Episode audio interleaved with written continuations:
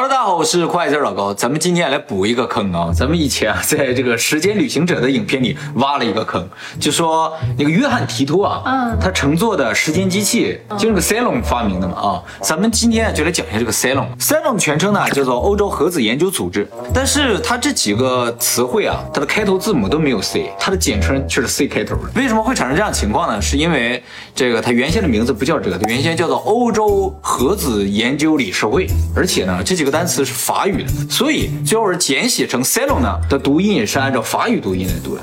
那么这个机构呢位于法国和瑞士交界的地方，是世界上最大的粒子物理实验室。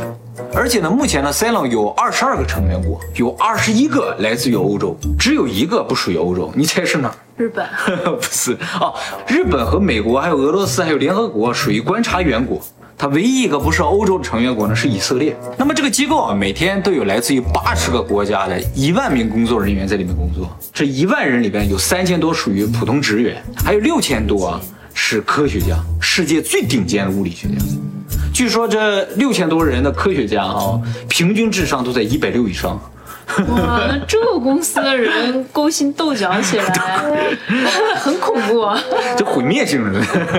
那么这么多顶尖的科学家在一起，他们在干什么呢？他们在这个组织里每天就研究物质的起源和宇宙的起源。我们怎么没有进这个公司？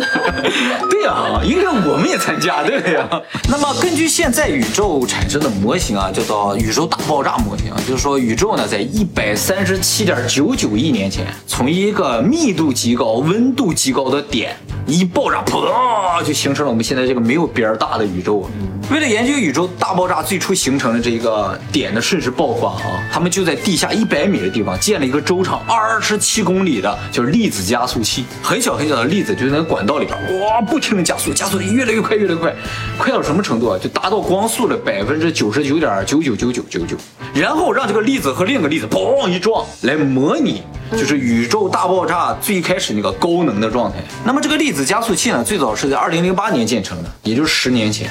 那刚建建好之后呢，就进行了一次质子的对撞实验。结果这一撞呢，整个塞隆那个地方全部停电，然后这个机器就损坏了。修这个机器又花了一年。那么在二零一二年的时候呢，他们就通过这个对撞实验呢，发现了上帝粒子。叫希格斯玻色子，这个东西呢是一开始预言有的一个东西，但是呢始终没有找到。物理界还有预言，物理界都是预言。这个希格斯玻色子为什么叫上帝粒子呢？是因为它可能是所有微粒子的质量的来源。科学家一直搞不明白，就说物质的这个质量从哪儿来的？比如说质子、中子，它为什么有质量？光子它为什么没有质量？后来呢，经过科学家的推测啊，它有可能呢是一种场，也就是说这些微粒子它原先都是没有质量，都以光速在运作。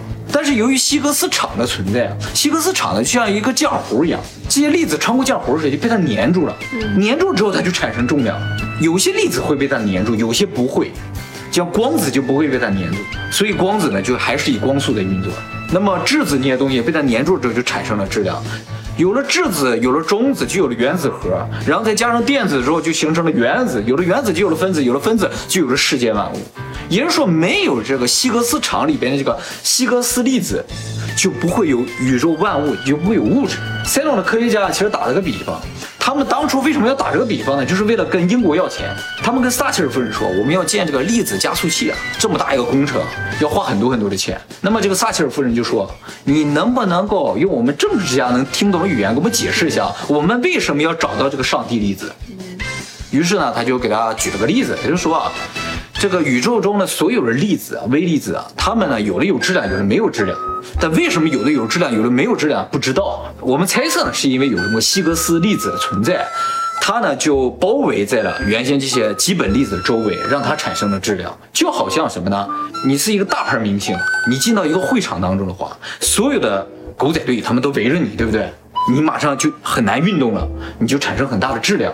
但是你如果是个很没有名的人，你到这个会场中，你就很很轻松的可以通过这个会场，不会有人围在你周围。这个玻色子呢，它就是会围在一些特殊的粒子周围，而这些粒子就像大牌明星一样啊，我们就要找这个东西啊。于是呢，英国就投了很多的钱，他们就建了这个东西。要叫你是撒切尔夫人，你还是不会投的是吧？所以说，在这一点上呢，塞隆为整个物理界做出了巨大的贡献。那么在二零一三年的时候呢，塞隆的粒子加速器呢进行了一番改造，用了两年时间把它建成了一个更大规模的、能够提供更多能量的这么一个装置，也就能进行更强烈的撞击。万一又撞出来一个宇宙怎么办？哎，对对对对，很多物理学家就说，你现在正在模拟宇宙的起源，它真的产生了宇宙起源，对吧？是不是？就像当初那一爆啊，就爆成我们现在这么大一个宇宙。提出反对的有好几个名人啊，一个是霍金，霍金就说啊，这个实验有可能是毁灭性的，打开了地狱之门呐。那么还有呢，就是美国著名的天文学家叫泰森。泰森不仅打拳击，而且呢还是天文学家啊。他就说啊，这个呢有可能毁灭我们地球，所以这个实验最好不要做。那除此之外呢，还有很多宗教人士提出反对。那么这些宗教人士呢就说，呃，这个实验呢有可能打开了潘多拉的魔盒，啊，这个盒子一旦打开就关不上了。和霍金说的差不多。对，霍金说的是地狱之门了啊。霍金啊是无神论者，但是他居然说地狱，比喻吧，比喻。那么说到这儿，大家也可能感觉出来了，这个实验是相当的危险。那么塞隆他有没有什么防护措施呢？应该有吧。但是哈，就算有防护措施，那产生宇宙级或者是毁灭地球级的这种爆发的话，那有防护措施也没用啊。而且最可怕的是，就是现在主持这个 Salon 的实验的科学家，他们也不知道撞击后会怎样。对呀，所以才做实验嘛。对。那么为什么这么危险的实验 Salon 还要做呢？是吧？从表面上看，，Salon 给出的答案只有一个，就是我们为了探究宇宙的起源。就是不爆炸一次肯定是不行的，对你的投资方、对你的金主没办法交代。爆炸了就真的没办法交代了。其实 CERN 一直有发表一些这个他们找到了什么东西这种论文啊，就像有一次他们说找到了比光子更快的这种粒子，它的速度比光速更快，那么就整个。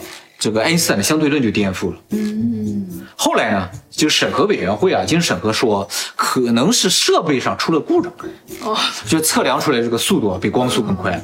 那最后呢，这个事情呢是所有的科学家坐在一起投票，说你觉得你觉得这个实验结果是对还是不对？有三十多个科学家投了叫不可信票啊。于是主持这个实验的首席科学家就引咎辞职了。而且我觉得很奇怪的是啊，就是他们这个对于结果准不准确，通过投票，你重新再做一遍不就完了？像村委会似的。对啊，就大部分人认为这个不对，那就不对了；大部分人认为对就对了。嗯，因为已经是世界顶尖的科学家，怎么这么不严谨呢？那么还有一个特别诡异的事情啊，就是在这个 salon 的入口的地方啊，放了这么一个铜的雕像啊，这个神呢是印度教的一个神，哦，叫湿婆。湿婆，印度教啊有三大神：梵天、湿婆、毗湿奴。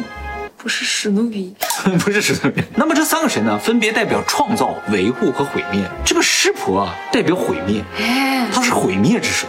毁灭还有神啊？哎，就是在印度教里面，这三个神呢就是循环的，他负责毁灭，然后呢那个梵天呢负责创造，然后那个毗湿奴啊，啊不是毗湿奴，毗湿奴啊是负责维护的。他下面踩着一个小孩吗？不对，踩了一个人吧。而且啊，这个雕像他在跳舞哎，嗯，他跳这个舞啊叫做毁灭之舞。那为什么要在塞隆的门口要放一个毁灭之神？而且呢，按理来说，塞隆那些科学家。应该大部分都是无神论者，既无神论者还居然放了一个宗教的这么一个信物在这儿来，就很奇怪。那么大家注意啊，这个雕像绝非塞伦偶然放在这儿的。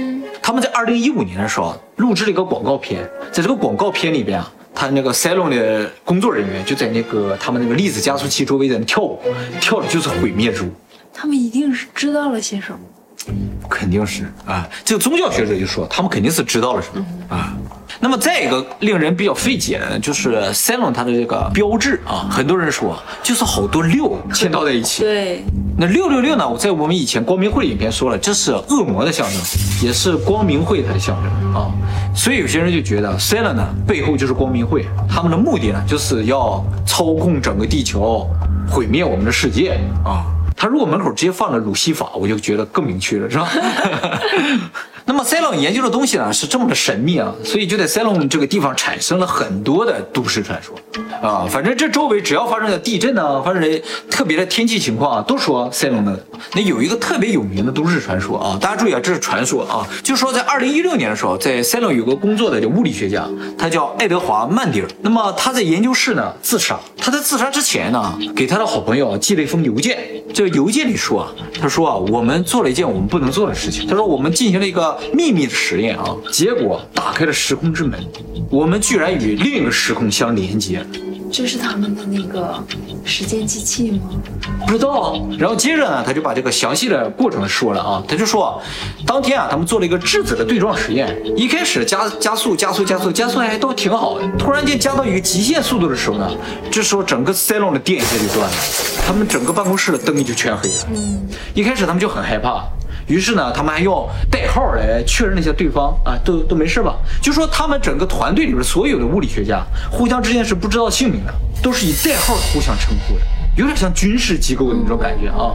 那么等来电了之后啊，他们突然发现，他们整个这个项目的首席的天文学家，一个女的，这个女的代号叫 Father，这个女的没了，她本来就坐在她的椅子上，结果她没了，她没了归没了。她的衣服，他的首饰啊，都留在那儿，但人没了。那他的肉体。